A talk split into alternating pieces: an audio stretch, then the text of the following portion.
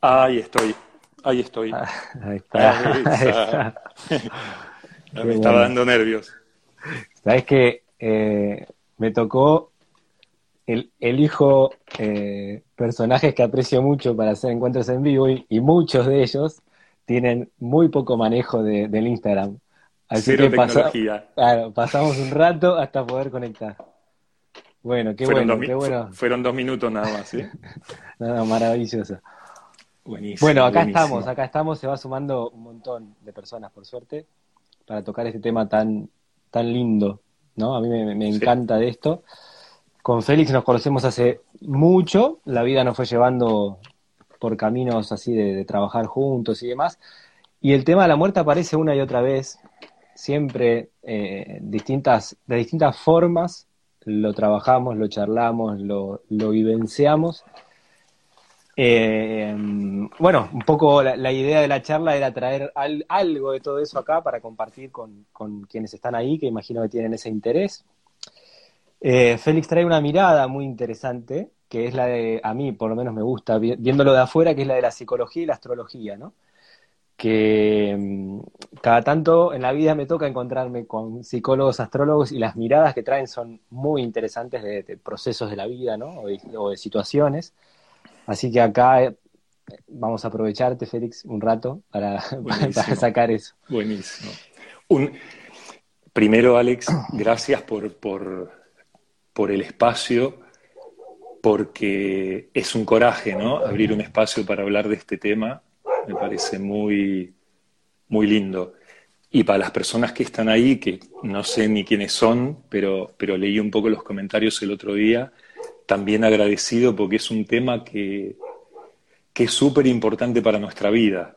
¿sí? Así que grato, como dicen en Brasil, grato de, de que estén acá. Bien, bien.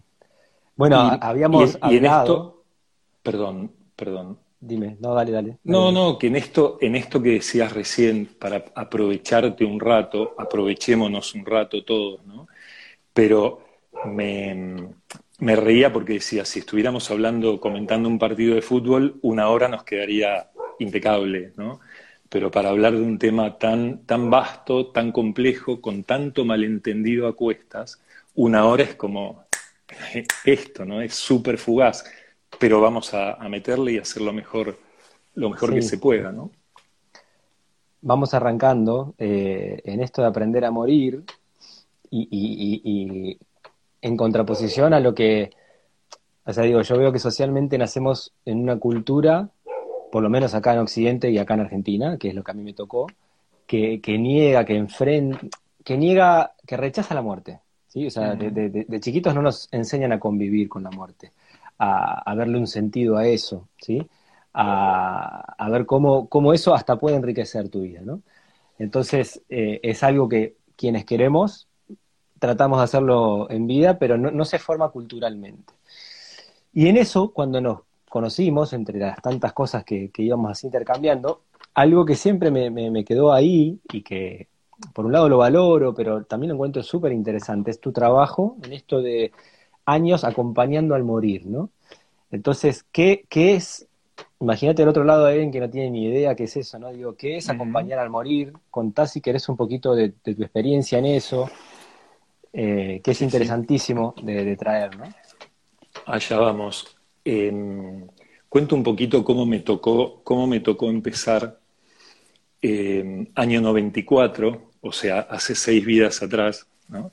Ya pasaron 25 años eh, yo me había recibido hace un año, te, me recibí tarde, tenía eh, 30 años, y jugaba un poco con idea, ¿qué hago? Me dedico a adicciones, atendía un poquito de, adicciones, un poquito de ancianidad, pero eran esos momentos iniciales donde nada me conmovía mucho.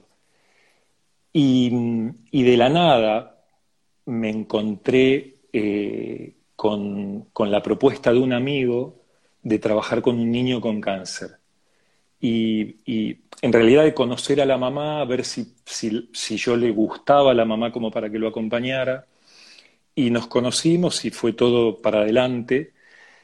Y, y para mí fue una conmoción estuve, trabajé seis meses con él hasta que murió, un niño excepcional, un niño que un mes antes de, morir, él decía que no le diéramos más, que no le dieran más eh, medicación para el dolor porque él podía mentalmente con el dolor.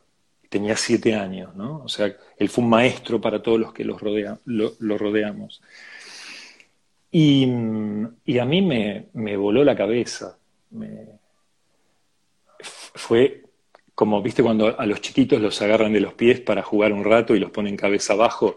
Y bueno, la vida me hizo eso y me, sacudí así y, se me cayó todo, todas las ideas y todo porque viví una experiencia de una intensidad increíble. Y cuando estos días pensaba en eso, em, también hubo momentos de mucha angustia personal mía, viviendo eso. Yo en ese momento no tenía ni idea que un niño pudiera tener cáncer. Lo desconocía porque no formaba parte de, mi, panorama vital. Entonces fue intenso por todos lados. Y, me acordaba que para ese un poquito después de eso escribí algo que, que tenía que ver con que al principio uno se topa con la cara angustiosa de la muerte. Esas primeras experiencias para mí, porque después seguí acompañando, fueron toparme con la cara angustiosa de la muerte.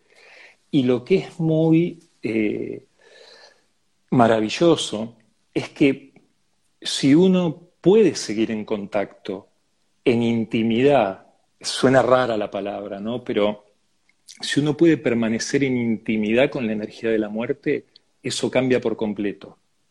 Un poco tomando lo que vos decías, ¿no? Lo que vos decías de, la cultura y tal. Yo tenía un poco la sensación de que cuando en esas primeras experiencias me tocó como atravesar capas de malentendidos culturales, sociales, familiares y personales. ¿no? Y esa es la, la primera cara angustiosa de la muerte. Ahora, si podés seguir en contacto con la energía de la muerte, algo, cambia por completo. Entonces, también lo que pasa muchas veces en nuestra cultura, o, lo que le pasa a muchas personas, es que tienen miedo a la muerte, le pegan una mirada de coté, ¿no? Como así, viste, algo así medio de coté, genera un miedo y salen rajando, ¿no? Entonces ahí se ensancha el miedo, viste. Eh, en lo que desconoces siempre hay miedo si nos podemos quedar un poquito a como dé lugar, ¿no? cada uno en, su forma, pero algo cambia. Y uno puede salir, por supuesto que hay que atravesar esas capas, pero uno puede salir de esa matriz cultural, del miedo. Y te, cuento un poquito más, em, yo eh, después de eso seguí acompañando y acompañé cuatro años, o sea, que fue lo único que hacía.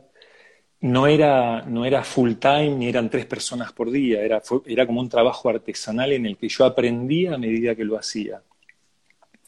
Y después de eso, en el, esto es, en el momento en que tomé conciencia que casi todas las personas que había acompañado a morir, todas menos dos, habían sido por cáncer, habían muerto de cáncer, las personas empezaron a venir en otro estadio de la enfermedad, no en el momento terminal, sino en un estadio o apenas recibió el diagnóstico o en, el promedio de la enfermedad. Y ahí empezó otro laburo. Seguí acompañando a morir y empecé a trabajar con personas con cáncer. Pero si, me permitís, quiero marcar dos cositas de, los comienzos, dos cosas que vi eh, el primer año de acompañar. Una es que se me, puso muy claro un contraste entre, voy a hacer un, contraste muy blanco-negro, por supuesto que hay grises en el medio, ¿no? Pero un contraste entre las familias en las que ese morir podía acontecer en estado de verdad, la persona que estaba muriendo sabía que se estaba muriendo y entonces eso permitía diálogos, comunicaciones, interacciones de mucha profundidad, porque ante los ojos de la muerte uno también habla de pavadas, por supuesto, a veces el humor que se da es muy hermoso en, esa situación, pero también uno es llevado a hablar de cosas muy profundas. Entonces, por supuesto que en esas familias, después de la muerte, y mientras tanto también, había dolor y había tristeza, por supuesto, porque eh, digamos que para nuestro estado de conciencia actual, el dolor y la tristeza de cuando alguien está muriendo son parte del asunto.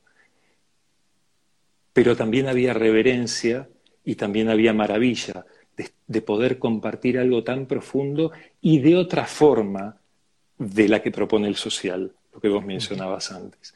Y en contraste a esto, me tocó también participar de procesos en donde la verdad no podía estar. Y, y es muy fuerte, lo digo sin juicio, cero tecnología, cero juicio, cero. Eh, pero, es descriptivo cuando, viste, generalmente el, prejuicio es, si le digo, eh, se va a desmoronar, ¿no? Ese es por un lado, ¿no? Se va a venir abajo, pero lo está viviendo, lo está viviendo, así que eso es la realidad, ¿no? Sacará sus recursos internos, puteará lo que tenga que vivir, ¿no? Pero, pero detrás de eso muchas veces percibía que también era un, por supuesto, matriz cultural, pero también era una forma de evitar la propia angustia de aquel que decidía no decir la verdad y como no ir a esa zona de desafío tan fuerte, tan intensa que es comunicarse de verdad, en intimidad, con todo lo emocional que hay ahí, con alguien que está muriendo. pero por otro lado, si no te comunicas de esa forma, porque fui testigo después, queda dolor, tristeza, pero más que nada hay sufrimiento. Es al dolor y la tristeza se le agrega sufrimiento. Y es, viste, como una situación que queda encarajinada, queda, queda una herida que quedó la herida, o sea, la muerte es inexorable, ¿no? Entonces, esa herida quedó. Por supuesto que uno después puede trabajarla, pero... Eh, y, si, y si puedo un poquito más, puedo entrarle un poquito más a un segundo ítem que a mí me... Digo esto como para plantear el tema y después, bueno, preguntas y todo, todo lo que sea. Eh, algo que, fue muy intenso para mí. Yo perdí todo, se me rompieron un par de compus, perdí todos los escritos de esa época. Entonces no sé fijar bien esto, cuando fue primer año, segundo año, tercer año de acompañar, no lo sé. Pero en un momento tuve, sé que fueron unos días muy locos en donde me preguntaba todo el tiempo, ¿qué muere cuando morimos? ¿Qué muere cuando morimos? Era como un mantra en la cabeza que no me, iba, iba y venía, ¿no? ¿Qué muere cuando morimos? Y la primera la primer respuesta es la obvia, ¿no? Muere el cuerpo, ¿sí? está, está, clarísimo. Pero yo seguía, ¿qué más muere? Y hubo un día, ¿no? Esos días medio como de epifanía, en donde la vi. Vi lo que yo vi para mí. Con esto no estoy diciendo, que es una verdad universal, pero me di cuenta que también muere la identidad. La identidad entendida como lo que creemos ser. Después le empecé a llamar identidad psicológica. También le podemos llamar personalidad o ego. Lo que pasa que, viste que la palabra ego la usamos para tantas cosas que un poco ya ni sabemos bien qué quiere decir. Y, para mí fue una, una revelación, por, porque fue una revelación, y, y, hasta el día de hoy eso impregnó mi trabajo. Y enseguida, ¿no? Si lo que viene es, si muere el cuerpo y muere la identidad, esto que creemos ser, ¿qué queda? ¿Qué es lo que queda? Y, y la identidad, esa identidad psicológica es un logro, ¿no? Digo, nosotros llegamos al planeta en un estado de conciencia, vos tenés hijos pequeños, yo también, espero que las personas están por escuchando también tienen contacto con, con bebés, con niños, ven la, la fluidez energética de un niño, el estado de conciencia. No hay conciencia de yo, pero hay una conciencia muy, muy, muy amplia, ¿sí? Lo es un, milagro que, que por hecho, no nos damos cuenta del milagro que es. Es como una especialización de la conciencia, esta conciencia tan vasta. Hacemos una especialización sobre un sector muy pequeño, muy, muy chiquito.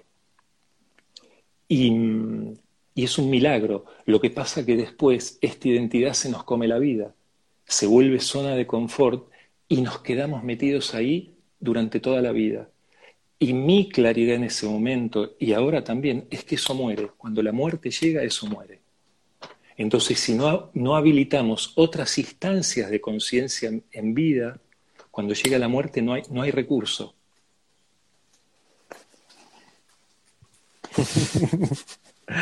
no, a medida que hablabas se, me venían varias. Eh, número uno, en, tu hablar vos ya das por hecho eh, nada, esto de que hay vida más allá de la muerte, la reencarnación, estás dando por hecho un montón de cosas que, lamentablemente hay gente que vive en esta sociedad creyendo que, que la vida empieza y termina y es solo eso, ¿no? Como que no hay una conciencia. Entonces, bueno, e, ese es un tema en el cual eh, yo invito a todas las personas que están ahí a empezar a, reformular eso, ¿no? Porque eh, si no, hay cantidad de cosas en la vida que no se pueden explicar. Si la vida no, no, no, no fuera Sí, sí, ojo, ojo porque lo que está claro es que la conciencia, la nosotros todavía nos, nos, nosotros seres humanos en los libros y cuando educamos a los niños nos definimos como seres conscientes, pero vivimos como seres vivos, todavía no vivimos como seres conscientes, ¿sí? Querríamos, pero todavía no es la realidad de nuestra situación. Entonces, en un ser vivo, en un ser que vive como si fuera solo ser vivo, hay miedo por la muerte, porque la muerte es un cuerpo muerto, ¿no? Ahora, vos decías, sí, claro, la conciencia, obviamente la conciencia siempre vive, siempre es, no siempre vive, siempre es. Pero el punto es yo no creo que sea mi conciencia. Hay un, hay un dilema y una dialéctica y no, con esto que digo, que lo, no sé si lo personal sobrevive. Lo personal entendido como si yo puse toda mi energía en vida en la identidad personal, en la identidad psicológica, em, ahí es donde digo, no tengo recurso si yo puedo abrir otras instancias de conciencia, capaz pasa algo distinto. Pero mi claridad es que la identidad personal no sobrevive. Por eso cuando usaste la palabra reencarnación, nosotros muchas veces nos aferramos a, no tenemos ni idea qué va a pasar después, pero, pero por lo menos reencarnemos, digo, por lo menos que esto que soy, esto personal, viva de nuevo, ¿no? yo no lo decía en el sentido ese, ¿eh? Yo lo decía ah, en el sentido, yo no lo decía en el sentido de, eh, bueno, por lo menos sigue, por lo menos sigue lo que no pude hacer acá, seguirá después, o eh, lo decía en el sentido de que la llegada o la encarnación tiene un sentido. Total. ¿Sí? y, tal vez esa es parte del rompecabezas que cada uno tiene que hacer.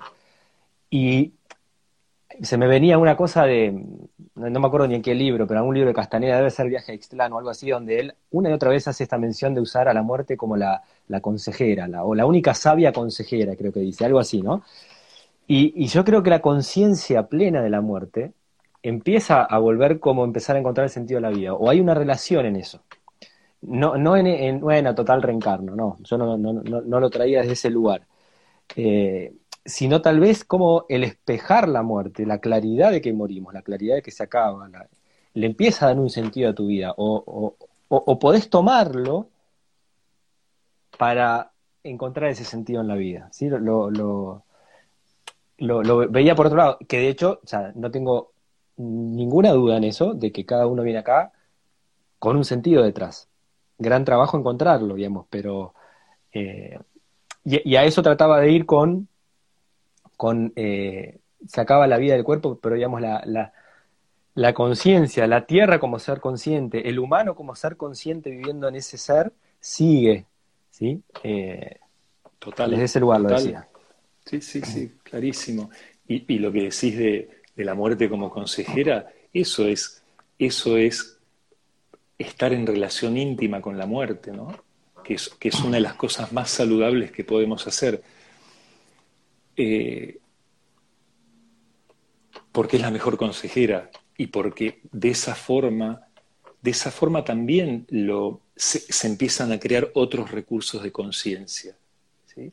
El, el, otro día hablamos un poquito y te contaba que, para mí fue un descubrimiento encontrar una, cita del Bhagavad Gita que dice, de todas las maravillas del mundo, la más grosa es que aunque un hombre ve morir a todos a su alrededor, él no cree que va a morir.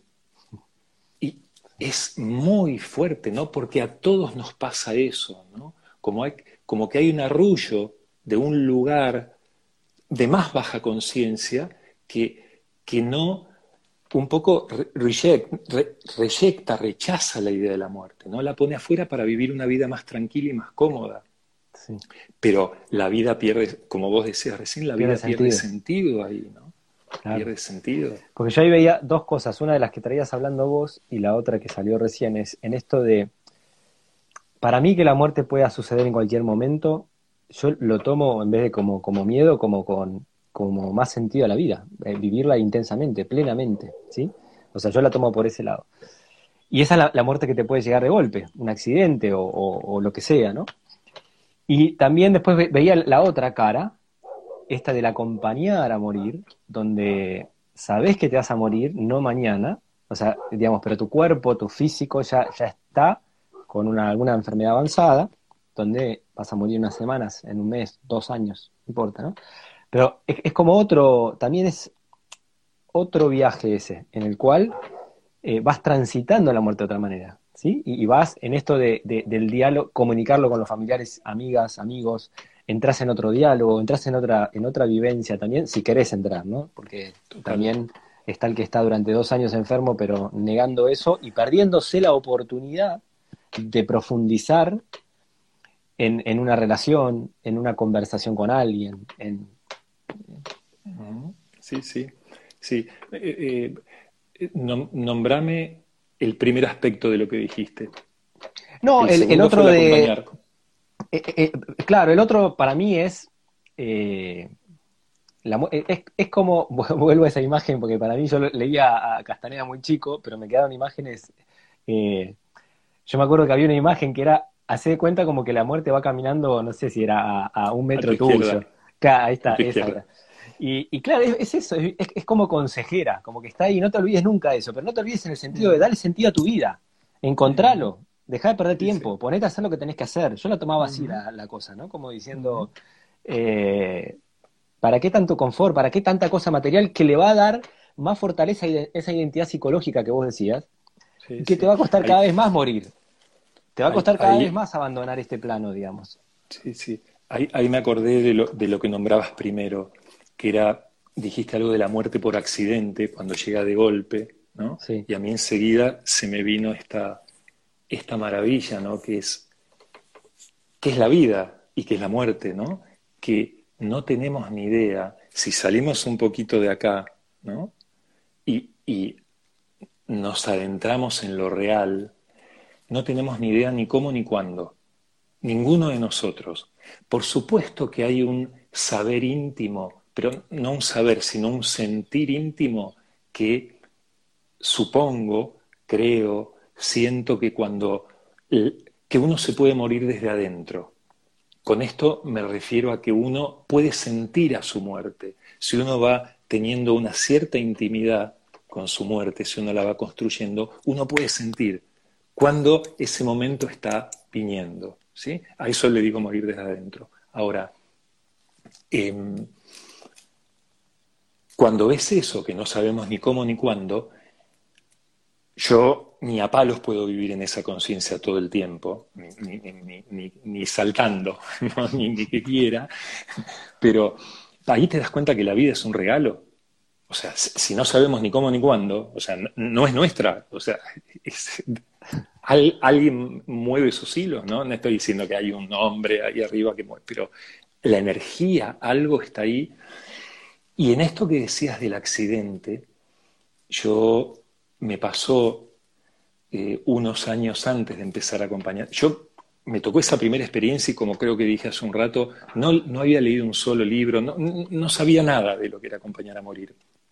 Pero cinco años antes había tenido un sueño, de esos sueños reales, en donde viví mi muerte, donde me moría, para, para poner el cuentito completo, me moría como indio Hopi, de cuatro tiros en la cabeza. Eso no importa nada, eso es detalle. Pero en ese sueño me tocó, yo digo, para, me tocó experimentar lo que, es, lo que es morirse, o lo que fue morirse en esa instancia. Y es una explosión, es una implosión de energía que llega de adentro, es una explosión de energía. Y lo digo por esto que dijiste de la muerte apareciendo como accidente, como imprevisto.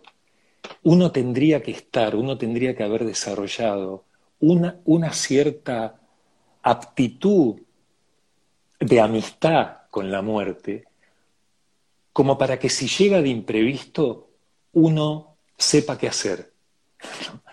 Vamos con un tip, una pequeña receta.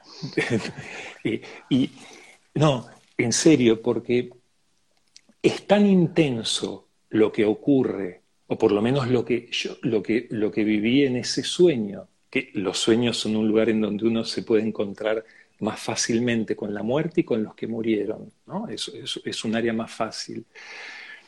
Me mostró que es tan intenso que es muy fácil que aparezca el miedo. Es muy fácil que uno se oville y uno niegue lo que está pasando. Y en, y en realidad ese momento es para que uno, haciendo un esfuerzo cósmico, haga esto y se reúna con su muerte. ¿sí? Y acá justo hoy, el único papelito que, que agarré hoy, porque me lo encontré por ahí, dice, aquel que en el momento de la muerte, pensando en mí, abandona su cuerpo, aquel se convierte en mí sin duda alguna. Krishna o Arjuna en el Bhagavad Gita. Entonces, si llega por accidente, ah, por favor, me digo a mí mismo, en ese momento presencia y conciencia. Si uno le toca a la otra, ¿no? O por vejez, la, la, o, vos nombrabas lo de acompañar a morir en, en, situaciones de enfermedad, y generalmente lo vemos como, como un garrón, ¿no? Una enfermedad, generalmente es cáncer, ¿no? La que te da ese tiempo bendito, ¿no? el otro día en uno de los comentarios una persona decía, gracias al cáncer, viste que eso pasa, gracias al cáncer pude dar vuelta a mi vida o vivir de una forma que... Em, pero si uno tiene esa opción y hay un trabajo muy fino para hacer ahí. ¿no? Y, cuando nombraste acompañar a morir, eh, también desde este lado, ¿no? desde quienes tenemos la, la bendición de poder acompañar, y todos podemos acompañar, es una de las tareas más maravillosas que puede haber. Primero, tal vez, no sé si primero, pero a uno lo pone en contacto con la energía de la muerte y eso te transforma la vida. Y por otro lado, es una invitación a investigar el silencio. En una época medio jorobando yo decía que para poder acompañar a morir de una forma que al otro le sirva, uno tiene que estar un poco muerto, porque uno tiene que estar totalmente al servicio del otro, pudiendo sentir, sentir con todo su ser lo que el otro está, está viviendo para poder actuar ahí. Dos cositas cuando pasabas. Una que hablabas del, de la enfermedad y la primera imagen que se me viene es lo mal eh, o lo, errado que esta sociedad trata la enfermedad, ¿no? Como una maldición, como una desgracia, ¿no? En vez de verlo como con un sentido, con un sentido para ver en profundidad otras cosas, para transformar algo, para dejar algo viejo y, poder saltar algo nuevo, ¿no?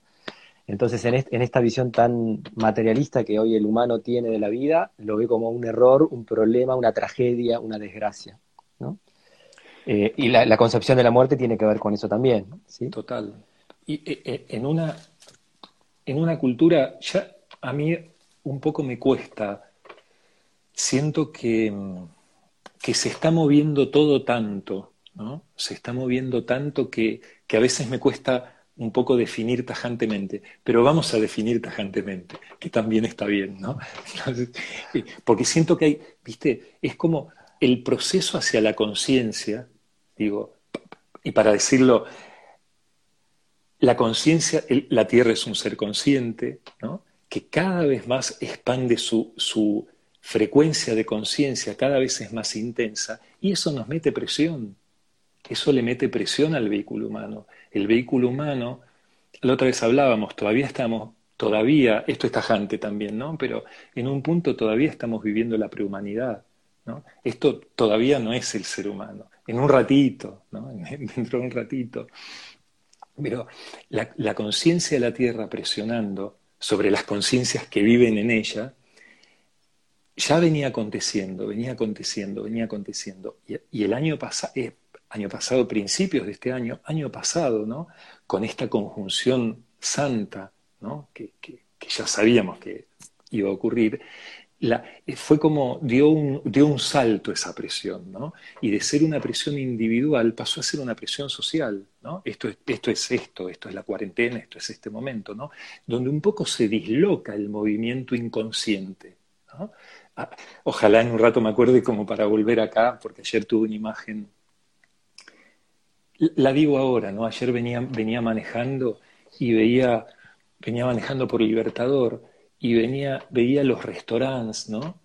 Eh, que ahora empezaron a abrir, pero veía cómo la vida tuvo que parar y cómo antes que parara era tanto más fácil, por ejemplo, tanto más difícil, por ejemplo, esta charla. ¿No? Hablar del morir. ¿A qué morir?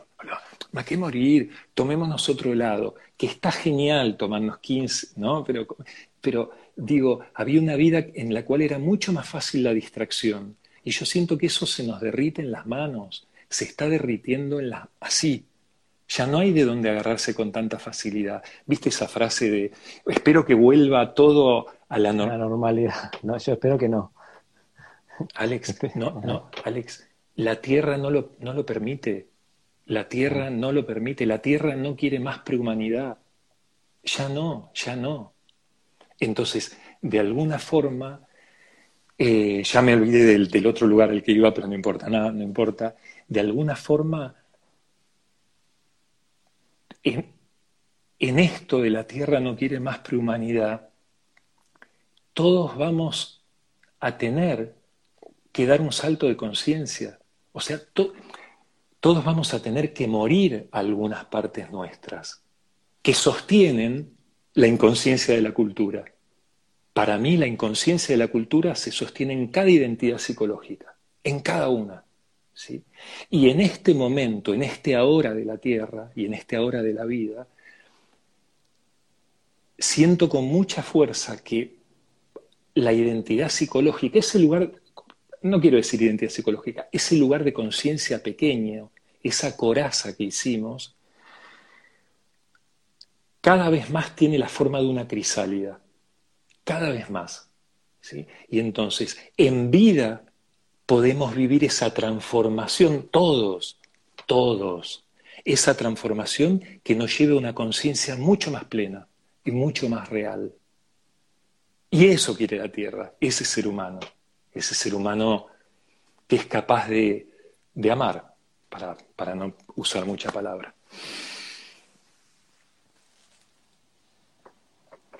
Lo mismo, lo mismo veo, digo, o sea, yo siempre digo como que, por un lado, en hechos concretos, para trabajar sobre lo concreto y cambiar lo concreto del día a día, podríamos ver si el virus este lo generaron en un laboratorio, si se debe a la crianza de animales industriales o lo que sea, pero claramente veo que si no era ese virus, hay, iba a aparecer algo que a la, a, la, humanidad la iba a poner bajo presión y la iba a apretar y apretar y apretar, o cambiás o esto no va para más. Y, y, cuando lo volvés a pensar desde aspectos concretos, tienen, o sea, la, vida en confort del ser humano, consumiéndolo todo, contaminándolo todo, a ciegas, a ciegas, se la pasa escupiendo para arriba, creyendo que no sé, con paraguas no se puede andar toda la vida. Entonces, cuando lo analizás en hechos concretos, vos ves que la Tierra no va para más así. Y cuando es la Tierra, lo que es importantísimo es no, no escupir para afuera. La Tierra no son ellos o ellas, somos nosotros, somos todos. Que haya un ah, gobernante que tome la decisión no, no, no, no, es otra cosa que el reflejo de una conciencia de la humanidad que necesita cambiar. Echarle la culpa afuera en un punto no... Sí, sí. Y ahí, cuando vos nombras eso, que ese estado de conciencia tan pequeño, ¿no? Porque ¿viste? hay múltiples posibilidades de conciencia, ¿no? Y ese estado de conciencia donde no te das cuenta que somos una unidad viviendo en, en una unidad, es, e, eso es prehumanidad, es como de jardín de infantes todavía, ¿no? Pero bueno, nos toca esta. Y, y, me acordé, nos toca esta, pero con esta conciencia, ¿no? De la que hablaba recién, que en este momento están todas las posibilidades dadas, porque para mí, ¿no? Desde hace muchos años que veo que el cambio es en cada uno, en cada uno. Por supuesto que de ahí después uno puede hacer movidas y tal, pero primero es en cada uno. Si no, se puede transformar en algo solamente dogmático, solamente bla, bla, bla. Pero me acabo de acordar de, cuando antes hablaste de la enfermedad, ¿no? de la visión de la enfermedad. Y de nuevo, en este estadio de conciencia en el que todavía nos toca vivir. Uno aprende por, uno aprende por una enfermedad, uno aprende por, eh, aprende de esa forma, ¿no? Entonces, eh, la enfermedad en una visión amplia te da la posibilidad de reunirte con vos mismo. Ahí también muy probablemente había cosas que se estaban saliendo de balance, ¿no? Se estaban, eh, o tal vez no, pero igual te da la posibilidad de reunirte con vos mismo. Y nada, e, e, eso, ¿no? Para tomar, para no dejar colgando eso, eso que habías dicho de, la enfermedad. No, pero esto vuelve a lo mismo de la, de la normalidad anterior. Digo, e, en esta posibilidad que, que, que, nos presionaron con una pandemia así, digo, yo, yo mi pregunta es, ¿cada uno está haciendo su muerte a ese prehumano para resurgir a algo nuevo? Porque solo así la Tierra, o sea, no, no, no, la, Tierra como ser consciente necesita de esa muerte y renacimiento individual, ¿no? De, Total.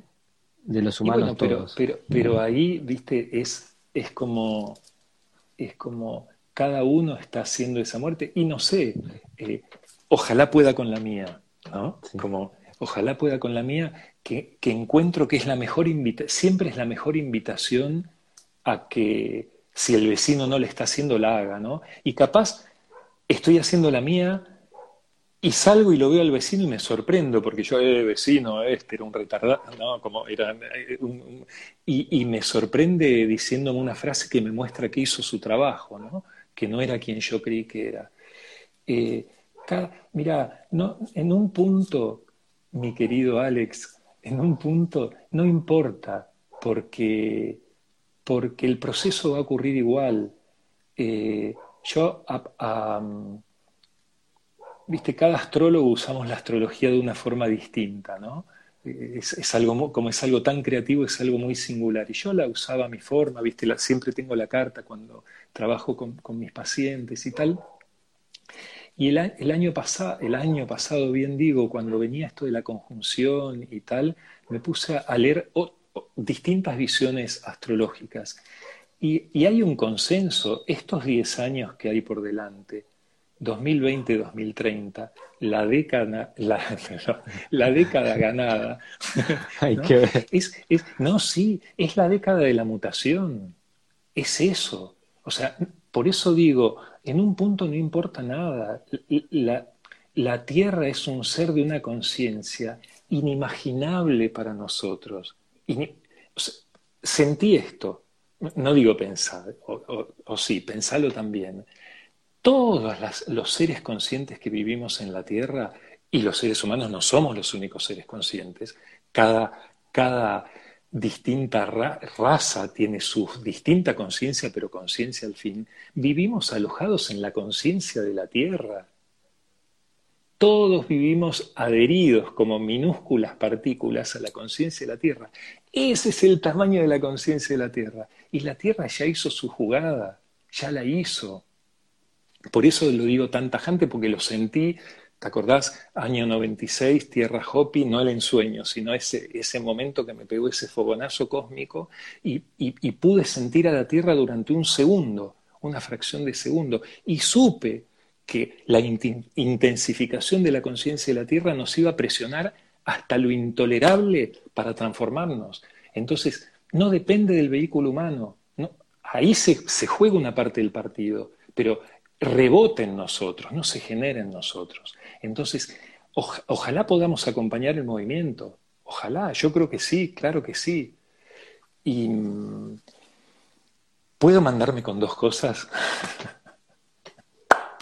A ver cuáles, porque yo te, iba a tirar otra. Ah, no, venga, venga, venga. No, no, dale, dale, dale, dale, Lo que pasa que es, em, bueno, yo avanzo. Eh, hago un, hago un, nos invito a todos a que, a que veamos un, lo que es un bebé. Vos tenés un bebé pequeño, yo tengo, no tan pequeño, un, catrasca pequeño, yo tengo una beba. Em, la gracia de, en este momento de mi vida poder haber podido convivir. Franca tiene un año y medio, pero me tocó volver a ver lo que es nuestra entrega y nuestra confianza en la vida y nuestra vulnerabilidad y nuestra belleza. Porque un bebé vive confiando, vive en el estado de máxima apertura ¿no? y confía, confía en que la vida le va a dar lo que necesita. A través de sus padres, de Mongua, no sé, pero confía. Y nosotros no estamos viviendo en esa apertura, ¿no? Nosotros no estamos viviendo en esa apertura. Bueno, así de alejados está. Obviamente no estoy diciendo que vivamos como bebés, pero podemos tener esa apertura y esa vulnerabilidad y esa dulzura para con la vida en, este momento nuestro. Entonces, la imagen es esta, esa pureza, porque es pureza también, además de vulnerabilidad y de dulzura y de belleza y de entrega y de apertura, yo ahí veo conciencia y recuerdo esa conciencia en mí. Nosotros también fuimos eso. Todos nosotros, todos, todos, todos, todos nosotros también fuimos eso. Ahora, ahora es distinto, pero a nosotros nos tocó, a casi todos nosotros nos tocó, que esa conciencia se encontrara con la inconsciencia. Esa conciencia se encontró con la inconsciencia que venía bajando de generación en generación, en generación, en generación, en generación, hasta que llegó a nuestros padres. ¿sí? Y de ese encuentro entre esta conciencia y esta inconsciencia se generó dolor. Se podía haber generado y se genera en un punto, viste que todos los padres, por más duros y rígidos que sean, se enternecen con eso que ven, pero en un punto siguen con la inconsciencia, en un punto siguen, ¿no? Porque podría haber transformación, si hubiera, hubiera podido haber apertura total, pero no, no, era el momento de la tierra tampoco para eso. Entonces se generó dolor. ¿Dónde? Acá. Se generó dolor en, este polo. Y, y digo esto porque en un momento Se generó dolor, se generaron situaciones de dolor, se generaron situaciones traumáticas y esta, esta conciencia pura se fue cerrando, se fue cerrando, se fue cerrando, se fue cerrando, hasta que de alguna forma tomó identidad, tomó identidad psicológica, se cerró y pasó a, formar parte de esa misma inconsciencia.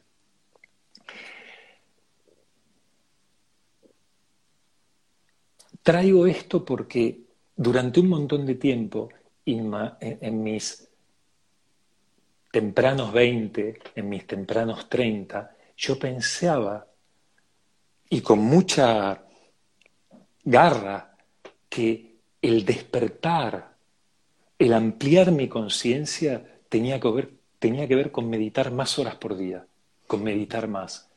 Y en estos, en estos últimos años me tocó experimentar que el lugar, el lugar en donde, el lugar donde se juega el partido es en el cuerpo emoción. Todos nosotros tenemos heridas que nos pasan desapercibidas porque cuando se puso en marcha la mente, la pequeña mente, la mente identidad, esas, esa pequeña mente que se puso en marcha fue una reacción a las heridas. Entonces pasó a velarlas, como si empezáramos a vivir en una realidad paralela mental, intelectual. ¿sí? Ahora, en otro lugar de nuestro ser nos está esperando nuestro ser. Y la identidad psicológica solo se apoya en nuestros puntos de dolor que están grabados en el cuerpo emoción. Si nosotros podemos desandar esos puntos de dolor y en este momento no es complicado hacerlo, ya hablaremos en otro vivo sobre cómo hacerlo, pero si podemos hacer eso, nos caemos adentro de una conciencia más vasta. Esa identidad pequeña realmente es crisálida, muere como crisálida y nos caemos naturalmente en otro espacio de conciencia, en un espacio de conciencia que es homólogo a la muerte y que entonces se puede dar ese abrazo de vida. En una época yo escribía, en, esos primeros acompañamientos, casi como un loco, escribía, la muerte es pura vida, toda junta reunida. Eso escribía sin parar, porque esa es la imagen que se me armó. Nosotros, todavía antes, llegábamos en estado de máscara, esto que nombro como identidad o como ego. Llegamos en estado de máscara. Entonces, toda esa vida reunida, toda esa vida junta, hacía estallar la máscara. ¿Sí? Por eso también hay miedo, porque sabemos que no estamos haciendo el trabajo que tenemos que hacer para darnos ese abrazo de vida que es morirnos. Una, me queda otra, pero anda vos, primero. No, no, dale, dale, dale, dale. Dale nomás. Yo también siento claramente en otros planos, pero siento esa. Así como está esta presión, está la oportunidad. ¿Viste? cada, cada cosa que sucede en la vida abre otra siempre, ¿viste? Es como. Siempre. Entonces digo, está esta presión y, y, y, está, está, está ahí todo dado, todo dado para, para esa transformación, para esa, para esa otra vivencia todo dado. Es la vida buscando la oportunidad en nosotros. Es eso, ¿no? Entonces, no presiona, hija de puta. Presiona porque vivimos como el orto. Es eso, ¿no? Pero las opciones están ahí, ¿no? Están ahí. Y lo, y lo otro, lo que quería, el, tip número dos, vamos con los tips, eh, es que tal vez eh, cuento una experiencia. En, en, el, en 2018 principios de 2018 fuimos a ver Coco con Lina, fuimos al cine, ¿sí? Y nos voló la cabeza, también porque, viste, tiene tanta referencia con la música, ¿no? Que es, para nosotros es otro amor, ¿no? La música. Pero también por la historia, ¿no? Y por el Día de los Muertos. Y volvíamos, yo volvía manejando, Lina atrás, Lina tenía cuatro. Cuatro, sí. Tal vez estaba ahí al borde de cumplir cinco y los dos dijimos, vamos a celebrar el Día de los Muertos. O sea, es una locura que no celebremos el Día de los Muertos. Es una locura. Eh, o sea, a la gente que está ahí le diría, véanla, vean, si la vieron, véanla de nuevo, porque es una belleza, es celebrar, aunque hubo inconsciencia, porque no había herramientas tal vez para que hubiera más conciencia, porque era otro momento de la Tierra, por lo que fuera, todo ese río nos dio la vida. Entonces es honrarlos, ¿no? Y, bueno, en otras circunstancias, vos me conoces bien, yo hubiera dicho, lo vamos a celebrar, era enero, febrero, marzo, para noviembre faltaba una bocha, pero el día a día me hubiera descarrilado y no hubiera celebrado nada. Pero dos meses antes empecé, teníamos que eh, buscar fotos, tiene que haber fotos de los antepasados, tiene que haber velas y tiene que haber flores, o por lo menos para mí era eso, para poder armar un altar beleza, ¿no? Y, y bueno, de a poquito fui consiguiendo todo, tenía las fotos, y en la casa de una pacienta vi un libro que me quemó la cabeza, un libro de Pablo Almazán, no me acuerdo el nombre, pero habla de lo transgeneracional, de lo que viene bajando en cada árbol de generación en generación como inconsciencia. Entonces, nada, un día estoy en un lugar, estoy con el libro, me pongo a leerlo y, alguien me dice, alguien conocido que yo conozco, me dice, ¿estás leyendo a Pablo?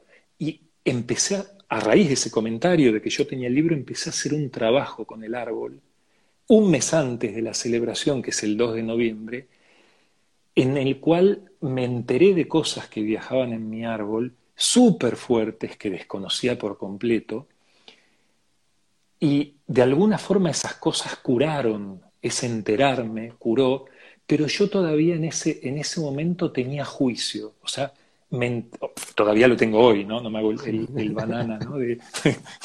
pero en ese momento, viste, eran cosas tan fuertes que, que juzgué ahí, ¿no? Y el año pasado no hicimos el árbol. Y este año con Lina dijimos, lo vamos a hacer, porque en, ese, en ya no hay juicio y quiero celebrar. ¿Y sabes lo que sentí el otro día? Que en esa celebración del Día de los Muertos fueron ellos los que me contaron esos secretos. No fue tanto que me enteré por mi media hermana, que es más grande y, y tal, y después por otro lado, sí, esa fue la vía mecánica, pero en realidad fueron ellos que, viste, me susurran, che, acá pasó esto. Y desde ahí también yo siento que todos nosotros, y eso está en ese libro bendito, todos nosotros, vos, yo, quienes están escuchando, tenemos la posibilidad de parar esa inconsciencia que viene bajando y bajando y bajando y bajando y hacer conciencia y sanar y frenar, frenar el tiempo, parar el mm. tiempo y que solo quede la hora, la conciencia. Bueno, ahora vienen las preguntas de las personas, ¿no? Tenemos media hora más, 40 minutos más. Nos quedan cinco minutitos. No, una, una, eh, dos, tres cositas. Una es, bueno, cada uno puede profundizar en, distintas tradiciones que sí tienen una relación con la muerte. A mí en estos últimos años de la vida nada, me, me, me, atrapa el estudio a través de la antroposofía y a lo que, a, lo que voy más que nada es, es, ahí Steiner muestra claramente cómo nosotros acá, si quisiéramos, seguimos en diálogo con los muertos, por lo menos 20 años o más, y, y, eso tiene un sentido también de, de, relación, de poder cerrar heridas, de poder decir cosas que no se pudieron decir en vida. Para los dos sentidos, a veces se va una persona un suicidio, alguien que, que, no pudo más acá, y entonces es, por ahí es la posibilidad de cerrar su herida ya no estando en este plano, ¿no? En, ese diálogo digo, existe, investiguenlo, trabajenlo, que está buenísimo. Pero preguntaron varias veces y, y, y, en o sea, Instagram lo que tiene es que a la hora nos corta, ¿viste? Saca, que corta así. O sea, entonces digo, eh, si tenés algún libro que a vos te, te, dé ganas de recomendar, Ken Wilber, por ejemplo, que me has regalado varios libros, o, lo que te venga, ¿no? Sí, dos cosas ahí. La primera es en esto que dijiste vital, ¿no? En esto que decía antes, de nosotros nos quedamos en una realidad paralela mental, interpretando la vida muchas veces en vez de vivirla, esa paraguas mental, pero es mental pequeñamente, ¿no? Hay otra mente que es mente divina, ¿no? Pero en esa frenamos la comunicación de la que vos hablaste recién, la frenamos y no es real. Esa comunicación está, uno está bien, no tiene la misma entidad que como estamos hablando nosotros ahora, pero si uno se puede tener la sensibilidad apropiada, esa comunicación está ahí. Eso por un lado. Por otro lado, vos lo sabés, estoy escribiendo un libro remando, escribiendo un libro sobre el morir, en algún momento va, a ocurrir, pero más allá de eso, hay cinco o seis libros que después puedo, Ken Wilber, Gracia y Coraje, se llama el libro, que es la, muerte de, de Treya, su, su, mujer, que es una muerte consciente, pero consciente de alto vuelo, ¿no? consciente de, de increíble, ¿no? Y le, ponerse en contacto con esa opción sana, porque me entero de que eso es posible, ¿no? Otro que es un, despierto, y Ken Wilber es un despierto a, a estas alturas, Barry Long es un despierto, y Barry Long habla de la muerte con un, como habla un despierto. ¿no? Un poco lo que vos pusiste el otro día de Krishnamurti, Krishnamurti tiene algunas cosas, pero hay, hay varias cosas más. Después las podemos, yo qué sé, fácil subirlas a algún lugar, ¿no? Pero esos dos o tres son como tres clásicos, ¿no? Donde que te abren, te abren. Maravilla. Bueno. ¿Cuándo vamos a ser matados por Instagram? ¿Cuándo vamos a ser cortados? No, ya estamos, ya estamos ahí. Eh, nada, yo por mí, ya más que agradecido por este rato compartido. Agradecerle ahí a todas las personas que han estado. Si alguna tiene alguna pregunta puntual que le quieran hacer a Félix, bienvenida.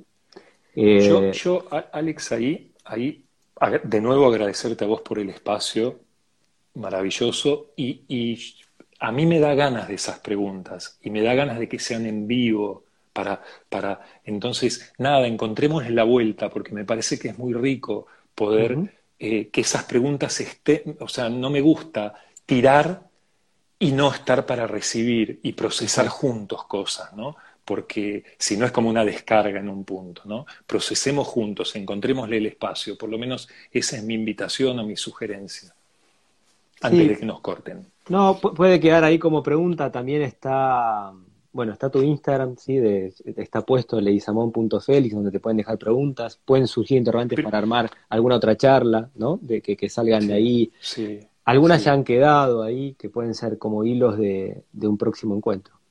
¿Sí? yo más que, viste, preguntas por escrito y responder por escrito, que es medio, el tiempo es escaso o total por escrito, prefiero que sea en vivo, ¿no? Porque tiene una riqueza, la interacción tiene algo más profundo, aunque no interactuemos de esa forma con la persona, ¿no? Pero está su pregunta viva ahí, ¿no? Bueno, cerramos entonces acá, ¿sí? Abrazo grande a la distancia. Muchísimas gracias a, todas las personas que han estado ahí. Y será hasta próximo encuentro. Gracias ahí, Félix. ¿eh? Gracias, Alex.